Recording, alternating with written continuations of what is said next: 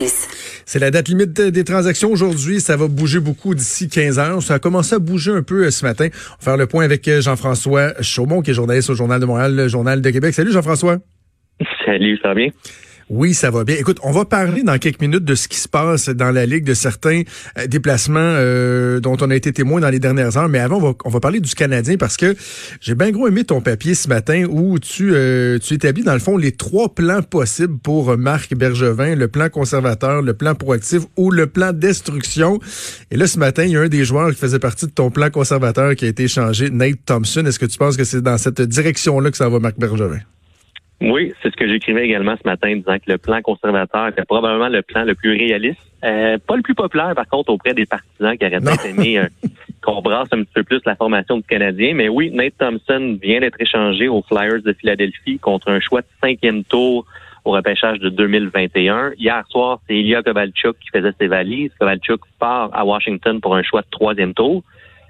Euh, c'est ce qu'on pouvait peut-être prévoir. Le Canadien échange des joueurs qui n'ont pas de contrat à la fin de la saison, donc on touche pas au noyau de l'équipe.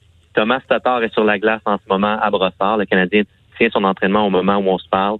Jeff Petrie est également sur la patinoire. Même chose pour Max Domi. Donc, euh, tout le monde est présent, sauf Thompson qui, lui, doit, doit faire, doit ramasser son équipement et partir pour Philadelphie dans quelques heures. OK. Pour le bénéfice de nos auditeurs, si on avait à, expliquer un peu les trois plans dont, dont on fait mention, le, plan conservateur versus la version proactive ou la version destruction, comment on les définit, puis comment les, les, les objectifs se différencient selon les, les trois plans euh, qui auraient été envisageables?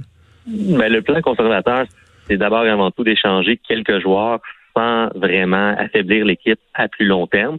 Euh, c'est aussi un DG, Marc Bergevin, continue de croire que le Canadien aura des chances probablement de participer aux séries la saison prochaine. Puis il faut aussi se placer dans la peau de Bergevin.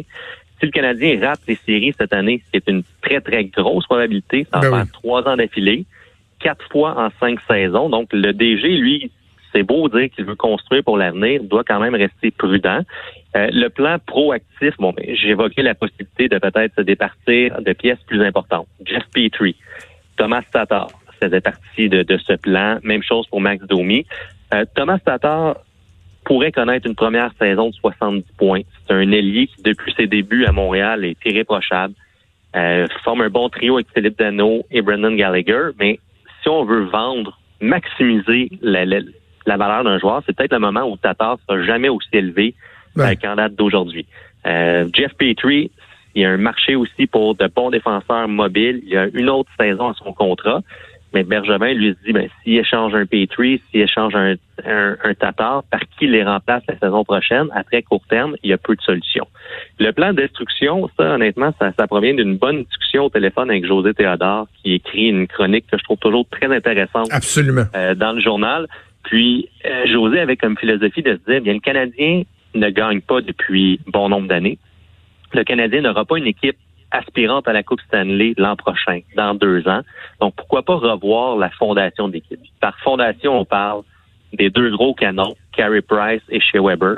Puis Théodore se disait que Bergevin devrait se poser la question. Peut-être que ça, évidemment, il disait que c'était moins probable de voir un tel plan se réaliser à la date limite des transactions. C'est peut-être plus logique d'y croire pendant l'entre-saison où il y a plus d'équipes qui ont de l'argent sur le plafond salarial, donc plus d'équipes qui seraient susceptibles d'écouter. Pour lui, l'équation est assez simple. Euh, Price, Weber ont 30 ans et plus. Ils gagnent de très, très gros salaires. Si le Canadien pouvait réaliser de bonnes transactions hockey pour les deux joueurs qu'on a identifiés de joueurs concession, peut-être qu'à long terme, on gagnerait avec de telles transactions. Mais en même temps, il faut que tu sois capable de les échanger. Tu sais, avec la grosseur du contrat justement de Kerry Price, chez Weber qui est devenu un peu un géant au, pied d'argile. Euh, il y a dix jours de ça, il y en a qui disaient que c'était peut-être la fin de sa carrière. Bon, finalement, il a fait, euh, on a assisté à une, réédition du Miracle on Ice avec son retour sur la glace. Est-ce que vraiment ces gens-là, ces joueurs-là peuvent être échangés puis qu'on ait euh, quelque chose de valeur en échange? Ben, c'est un autre très bon point. Puis Carey Price, c'est 10,5 millions sur l'enveloppe salariale jusqu'à la fin de la saison 2025-2026. Donc, combien d'équipes dans la Ligue nationale pourraient se payer un gardien avec un aussi gros contrat? Il y en a hmm. très peu. Euh, quand on s'amuse à associer des équipes, on peut penser à l'Avalanche du Colorado. Euh, moi, honnêtement, je me dis que si un jour Price devait changer d'équipe, ce serait peut-être avec la nouvelle formation de Seattle. Euh, pourquoi j'aime sortir le nom de Seattle? Bien, un peu le modèle Marc-André Fleury. Fleury ouais, ouais, partie des Pingouins pour les Golden Knights. Seattle aurait beaucoup d'argent, beaucoup d'argent à gaspiller, mais surtout Price est originaire de la Colombie-Britannique. Sa femme est originaire de l'État de, de Washington, donc ça pourrait être une solution gagnante pour les deux parties, mais encore là, on est très, très loin de ce scénario. Puis, même chose pour chez Weber. Chez Weber, c'est un contrat à long terme, à plus de 7 millions par saison. Donc, ça limite les, les possibilités de danser avec une autre équipe. Revenons un instant sur euh, Ilya Kovalchuk qui, a été changé hier aux Capitals de Washington. Moi, j'étais de ceux qui disaient après son énième but gagnant euh, en prolongation, qui disaient, garde, euh, qu'on le garde, là, au moins il est excitant. Je le sais qu'il ne refera pas l'équipe, mais au moins il nous donne un peu d'émotion. Ça s'était beaucoup essoufflé au cours quoi des dix derniers matchs. Et là, il y a des gens qui disent, ben l'échanger, oui, mais est-ce qu'on n'aurait pas dû le faire il y a deux semaines de ça pour avoir un peu plus finalement? C'est une, bonne question, mais honnêtement, je crois que Bergevin fait une fleur à Ilya Kovalchuk. Euh, Kovalchuk part pour Washington. Les Caps ont gagné la Coupe Stanley il y a deux ans.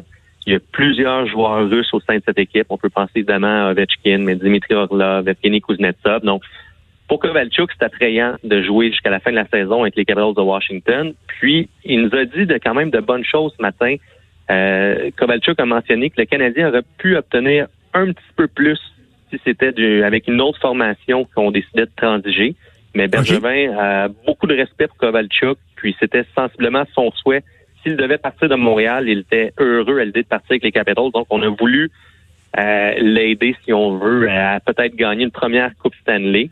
Puis Kovalchuk, on lui a posé la question, est-ce que c'est un au revoir ou à bientôt avec le Canadien? Puis il a répondu, ce n'est certainement pas un au revoir. Donc, le 1er juillet, si jamais euh, Marc Bergevin euh, désire parler avec Ilya Kovalchuk, il va y avoir une discussion. Euh, déjà, on peut comprendre, si on lit entre les lignes, que Kovalchuk aimerait revenir à Montréal, mais ce sera de savoir pour combien d'argent, combien de temps. Il faut quand même garder en tête qu'il y a 36 ans, n'est plus dans l'affaire de l'âge. Mais si ça devait être un contrat d'une saison à un salaire modique, si on veut, 2,5, 3 millions, euh, ça pourrait être un pari intéressant. C'est un gars qui a vraiment adoré Montréal. Ses enfants étaient en amour aussi avec Montréal, le peu de temps qu'ils ont passé ici. Puis, ah, attitude irréprochable dans le vestiaire du Canadien, souriant, bon avec les jeunes joueurs. Donc, pourquoi pas? C'est une grosse possibilité. Qu'est-ce que Kovalchuk peut euh, apporter aux Capitals de Washington? Est-ce que c'est comme une, monnaie d'assurance ou euh, vraiment il y avait un manque que Kovalchuk peut combler? Ben, en partant, les Capitals ont, une bonne équipe. Alex Ovechkin prend beaucoup, beaucoup de temps en supériorité numérique, mais les Caps ajoutent un marqueur, euh, un gars qui peut jouer sur un deuxième, troisième trio, mais surtout des minutes en supériorité numérique. Et l'autre aspect à ne pas oublier dans le cas de Kovalchuk, c'est son contrat. C'est seulement 700 000 jusqu'à la fin de la saison. Puis les Capitals, c'est une équipe qui était coincée. Donc, ils sont pris à la gorge. Brian McLennan n'avait pratiquement pas de marge de manœuvre. Donc, les joueurs intéressants pour lui, à petit salaire, il y en avait peu. Donc, un plus un, ça devenait très intéressant pour les Caps euh, de, transiger pour Ilya Kovalchuk. Les rivaux toujours euh, des Capitals, les Pingouins, ont, euh, ont eux aussi décidé d'aller chercher un vieux routier ce matin en mettant la main sur Patrick Marleau. Patrick Marleau, ouais. Non, c'est le type d'acquisition que Jim Rutherford aime faire à la date limite de transaction. C'est un vétéran, Marleau, 40 ans une participation au final de la Coupe Stanley pour Patrick Marleau, c'était avec les Sharks, justement, contre les Pingouins. Il avait perdu. Euh, mais lui, bon, on se retrouve dans un vestiaire avec Sidney Crosby, Evgeny Malkin. On, ajoute un... Malgré ses 40 ans, le Marleau, c'est encore un bon patineur. C'est un gars qui peut se débrouiller un petit peu d'attaque. C'est le type de transaction qu'on voit souvent à la date limite. Euh, justement, on va chercher de la profondeur. C'est pas des mots sexy, mais c'est plus souvent des joueurs à la Patrick Marleau qui changent de camp que justement un Jeff Petrie ou un Thomas Tatar un plus gros nom. La transaction qui me surprend euh, aujourd'hui, puis euh, bon, on a l'impression que peut-être que les sénateurs, eux, euh, osent plus, le dire qu'on va carrément faire un ménage, parce que en échangeant Jean-Gabriel Pajot aux Islanders de New York, lui qui était le premier marqueur de l'équipe, je trouve ça assez particulier. Je suis surpris de ça. Le premier marqueur de l'équipe, mais il faut pas oublier aussi, Jean-Gabriel Pajot est originaire de la région d'Ottawa, vient de Gatineau, donc c'est un visage fort pour la concession des sénateurs d'Ottawa parfaitement bilingue, euh, le premier centre de l'équipe, mais il n'y a pas de doute qu'à Ottawa, on s'en va vers une reconstruction. Euh, ça sera long. Les, partisans des sénateurs devront être très patients, mais le retour est quand même intéressant. C'est un choix de premier tour que les Islanders ont donné, un choix de deuxième tour et un choix de troisième tour. Mais là, la condition, moi, m'a fait sourire. Euh, tu te demandes des fois comment ils font pour arriver à des conditions de la sorte. Mais le choix de troisième tour en 2022, c'est seulement si les Islanders gagnent la Coupe Stanley cette année. Donc peut-être qu'on voulait cimenter un peu la transaction. On a trouvé une nouvelle, euh, une nouvelle formule. Wow, wow, ok, choix troisième tour. Ben écoute, Jean-François, on va euh, suivre ça. C'est à 15 ans que ça se termine la date limite donc des transactions. Bilan à lire absolument dans le journal de Montréal, le journal de Québec demain.